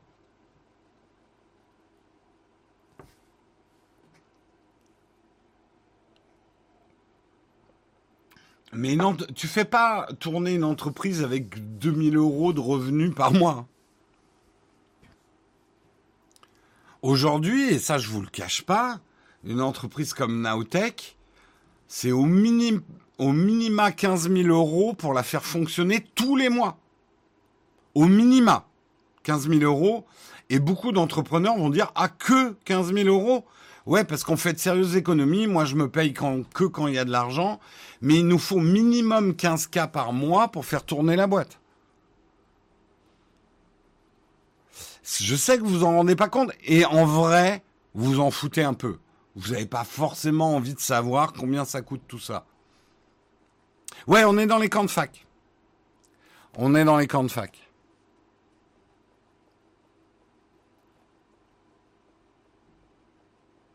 C'est vos fonds propres ou vous avez des investisseurs Bah, non, mais les 15K, on- euh, il faut qu'on les gagne tous les mois.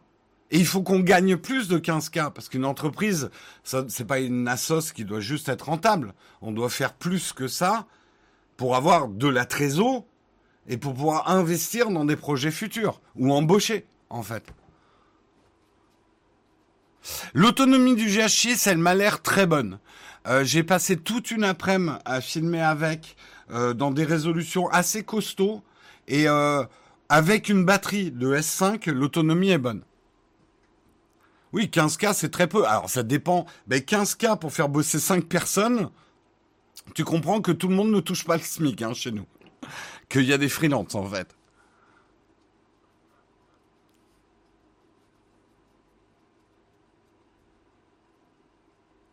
Tu penses quoi du pseudo retour des Daft Punk? Honnêtement, j'ai vu la news que ce matin. Euh, J'adore les Daft Punk. Pas au point, je suis pas un fan hardcore des Daft Punk. Pourtant, les Daft Punk, c'est vraiment ma génération et mon époque. Euh, mais euh, oui, mais je j'ai pas d'avis parce que j'ai pas vu exactement ce qui se passe.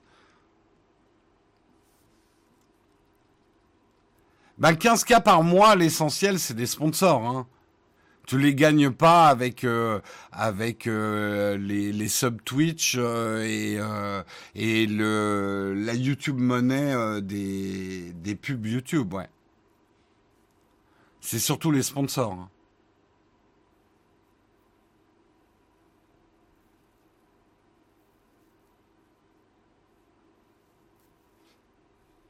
Ouais, les lumières. Alors, les, là, on parle de l'autofocus. Moi, franchement, je trouve que ça va, ça va mieux. Alors, dites-moi, vous trouvez quand même que l'autofocus est mieux que d'habitude ou c'est pareil?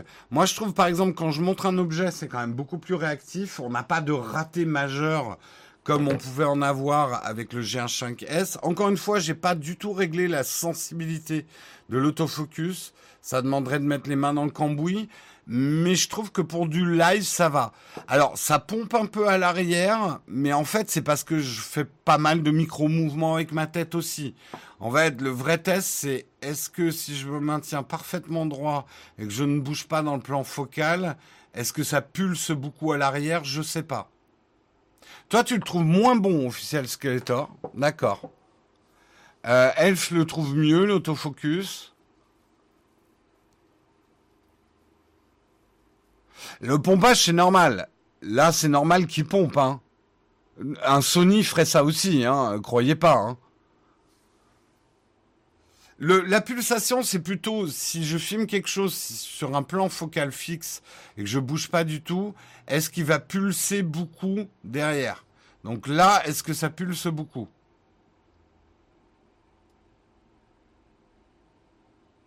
J'ai pas l'impression que ça pulse tant que ça.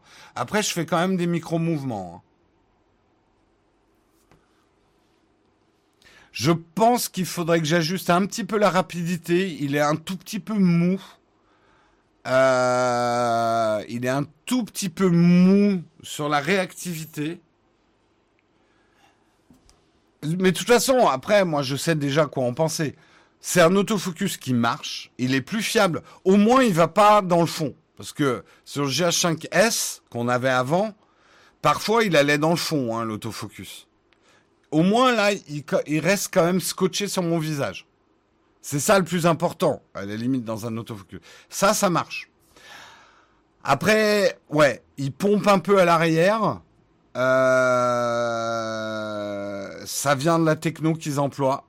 Donc, je l'ai dit dans la vidéo, c'est pas un aussi bon autofocus que Sony. Donc, je vais pas vous mentir. Si l'autofocus est le truc le plus important dans votre, dans l'outil que vous cherchez pour vous filmer, un Sony sera mieux qu'un GH6. Nous, on le dit aussi dans la vidéo, l'autofocus, à part pour les lives, et c'est pour ça que pour les lives, on va probablement pas rester chez Panasonic. On, on va probablement basculer à du Sony. Mais dans nos productions de vidéos de tous les jours, l'autofocus, on n'en a quasiment pas besoin en fait.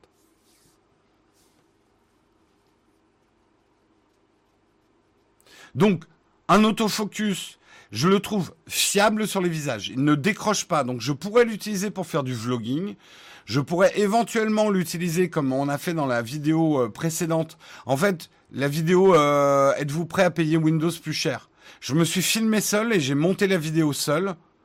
Euh, Dina m'a aidé, ou Karina, je sais plus, m'ont aidé un tout petit peu à la fin parce que j'avais une réunion. Mais euh, c'est une vidéo que j'ai fait en même pas une journée, je veux dire même une demi-journée, filmé seul, monté seul. C'est pour ça que vous voyez d'ailleurs des images banques qui sont pas les trucs les plus créatifs du monde. Mais si on veut faire un montage en une demi-journée, on peut pas faire plus que ça en illustration. Euh, mais c'était un exercice et je me suis filmé seul sans caméraman. Donc là, j'ai besoin d'un autofocus et il n'a pas décroché de ma gueule pendant le tournage. Donc ça, c'est bon. Ouais, mais faire du vlogging avec un smartphone, oui, c'est faisable. Après, si tu veux faire du vlogging avec des vraies faibles profondeurs de champ, tu as besoin d'un appareil comme ça. Certes, un peu lourd, mais c'est quand même beaucoup moins lourd. Souvenez-vous quand même, à la grande époque du vlogging, euh, les mecs vloguaient carrément avec des gros appareils photo euh, de chez Canon. Euh, donc voilà. Hein.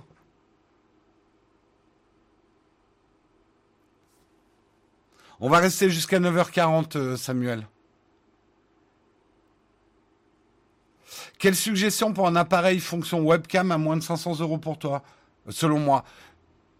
Bah, alors pour webcam, tu as des webcams beaucoup moins chers que 500 euros. Hein. Ah, tu veux dire, tu veux faire de la webcam, mais avec du bokeh derrière. Achète-toi un. Regarde les anciens Sony, mais ceux qui chauffent pas trop.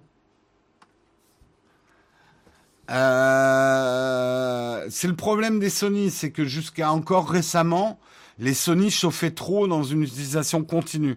Ça, c'est un des avantages, par exemple, du GH des GH5, GH6 par rapport à Sony. Ça chauffe pas, ça s'arrête pas. ZV1 parfait pour du vlog, je suis pas d'accord. Euh, quitte à avoir une image comme ça, je préfère un, smartphone à un ZV1 personnellement. Le ZV1 ne m'a pas convaincu. Je sais que plein de personnes ne sont pas d'accord avec moi. Pour moi, le ZV1 optiquement n'est pas ouf et donne une image que je trouve quand même très proche de celle d'un smartphone. Et du coup, avec tous les inconvénients d'avoir un boîtier dédié, t'as pas une qualité d'image qui justifie d'avoir un boîtier dédié en fait. Mais après, c'est probablement un appareil parfait pour certains d'entre vous. Moi, le ZV1, pour moi, n'est pas une super caméra de vlog. En plus, je trouve que euh, la, la focale est un peu longue. La focale minimum est un peu longue pour faire du vlogging.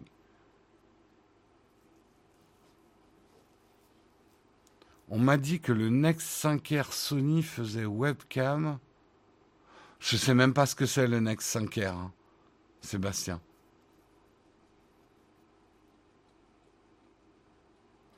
Euh, je suis équipé GH5 avec pas mal d'objectifs Olympus. Le GH6, c'est un grand bond en avant pour toi. Là encore, ça dépend ce que tu veux faire. L'autofocus, par exemple, pour l'instant, je ne sais pas si les objectifs Olympus seront mis à jour pour pouvoir profiter du système d'autofocus du GH6 parce qu'il faut une mise à jour des objectifs. Donc ça, il va falloir demander à Olympus. Mais après, si c'est pas l'autofocus, ta prio, oui. Euh, j'ai envie de dire grand oui. Moi, j'ai filmé certains trucs que vous avez vus dans la vidéo. C'est avec des objectifs Olympus montés sur le GH6.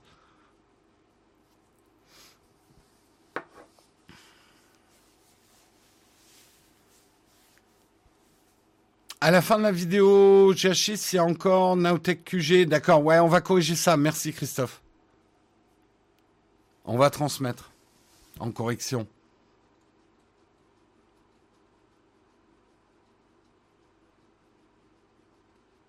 Après, le beau bouquet crémeux, ça excite le kiki de beaucoup de gens. Mais il faut comprendre qu'en fiction, ne croyez pas qu'une image cinéma, ça vient du bokeh. Ça, il n'y a que Apple qui le croit et les naïfs. Une image cinéma, c'est pas ça. Une image cinéma, c'est d'abord un acteur, c'est des lumières, c'est des costumes, c'est des décors, c'est du cadre, c'est de la composition, c'est du choix de sujet. Et dans certaines scènes de cinéma, on va utiliser une faible profondeur de champ pour faire passer certaines émotions. Mais est-ce que vous croyez qu'une scène de combat mythique on va la tourner à F1.2 Non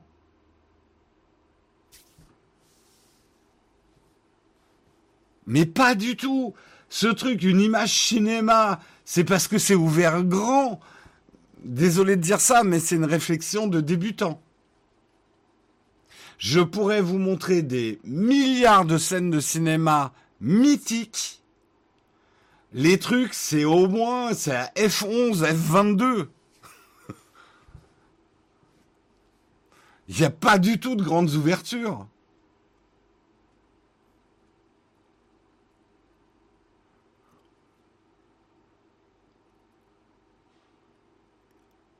J'ai absolument pas dit ça, Jérôme. Je parle en mode live Twitch. Euh, D'accord, oui, oui, non, non, mais de toute façon, là, j'attaque personne. hein. C'est ju- je, je prenais juste le mot, le beau bokeh bien crémeux. Moi aussi, hein, j'adore les beaux bokehs bien crémeux. Mais il n'y a pas que le bokeh dans la vie. Il n'y a pas que le bokeh dans la vidéo. Et en vidéo, je peux dire, là, d'ailleurs, Guillaume, on s'est, on s'est engueulé hier. Parce que moi, là, je mets trop de bokeh. En fait, en vrai, en vrai, je devrais être comme ça pour, par sécurité. Si j'arrive à changer mon ouverture. Euh, Ah oui, mais j'ai tout bloqué, moi, comme un âne, non? Ah putain, là, c'est mes degrés. Ah mais oui, sur cet objectif, pardon. Ok, je vais me mettre en ouverture. Attendez, je vais mettre les ISO en automatique. Hop, ISO auto. Voilà.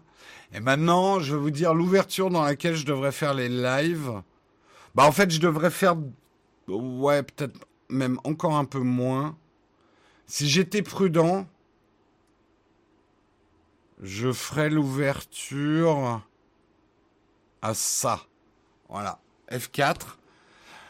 Là, j'aurais beaucoup moins de problèmes avec l'autofocus ou des, problèmes de flou, mais du coup, j'ai quasiment plus de bokeh. Mais vous voyez, en fait, il faudrait que je sois plus éloigné de mon fond. Euh, mais du coup, il me faudrait une armoire beaucoup plus grande. Vous voyez, tous ces problèmes-là, c'est beaucoup plus compliqué. Alors moi, là, je fais mes lives, mais c'est stupide ce que je fais. Je, fais mes lives à F1.4. Hop, je change F1.4. Voilà, je fais mes lives à F1.4. Donc c'est normal que l'autofocus, c'est ultra exigeant. Ma zone de netteté, elle est là, quoi.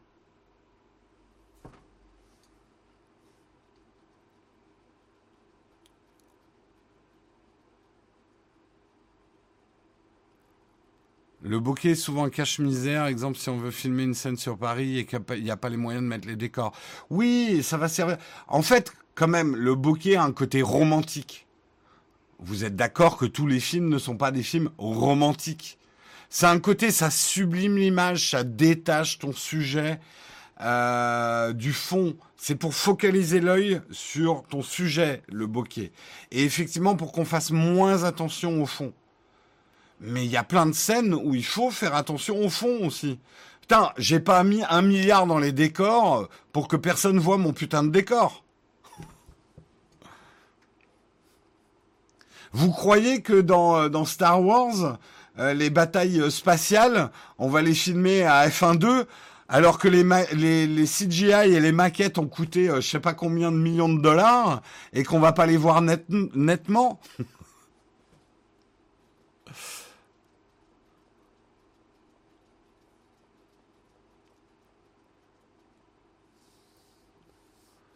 Euh, Non, mais moi aussi j'aime le bokeh, mais pas pour tout. Pas pour tout. Et j'avoue que de plus en plus, quand je filme, j'ouvre de moins en moins grand. Parce qu'en vidéo, le bokeh rend certaines choses très compliquées, en fait.